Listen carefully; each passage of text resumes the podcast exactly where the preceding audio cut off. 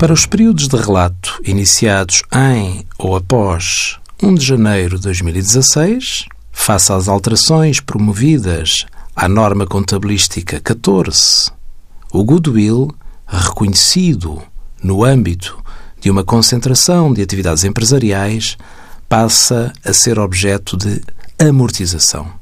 Nos termos desta norma contabilística, após o reconhecimento inicial, o adquirente deve mensurar o goodwill adquirido numa concentração de atividades empresariais pelo custo, menos amortizações acumuladas, menos qualquer eventual perda por imparidade.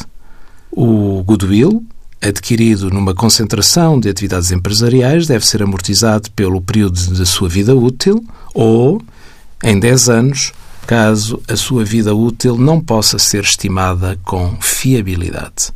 A partir de 2016, o teste de imparidade ao goodwill da concentração deixa de ser obrigatório ser realizado numa base anual, passando apenas a ser efetuado quando existam evidências objetivas que a respectiva unidade geradora de caixa possa estar em alguma situação de imparidade. O goodwill é considerado um ativo intangível que, numa concentração de atividades empresariais, uma fusão, por exemplo, corresponde à diferença positiva entre o valor pago e o justo valor do património líquido adquirido. Envie as suas dúvidas para conselhofiscal.tsf.occ.pt.